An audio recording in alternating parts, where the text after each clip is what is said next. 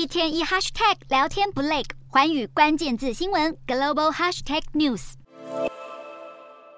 暴涨的溪水夹带大量泥沙，形成滚滚黄流。日本九州这个月来因为滞留锋面影响，降下了破纪录的暴雨。北部地区的福冈县、大分县十号甚至颁布了暴雨特别警报。然而，就在狂风暴雨侵袭九州的同时，日本多地却出现了异常高温的现象。即便是降雨量创下历史新高的九州北部受灾区，气温也是飙升到摄氏三十度以上。面对全球气温频频上升，联合国近期更是敲响了气候警钟。全球平均气温屡创新高，世界气象组织十号表示，人类刚刚在上周经历了有记录以来最热的一周。除此之外，刚刚过去的六月也是有史以来最热的六月。虽然全球这波高温可以归咎于圣婴现象的发威，但联合国却警告，圣婴现象的深层影响可能才正要开始。除了联合国的警告之外，根据学术期刊《自然医学》最新的研究显示，去年的夏季热浪期间，欧洲大约有六万一千多人死亡，原因和高温有关。而今年又遭逢声音报道，情况恐怕只会更糟。这份研究更指出，除非采取有效的措施保护人们免受气温上升的影响，否则到了二零三零年，欧洲平均每年夏天都会有超过六点八万人因为极端高温而断送性命。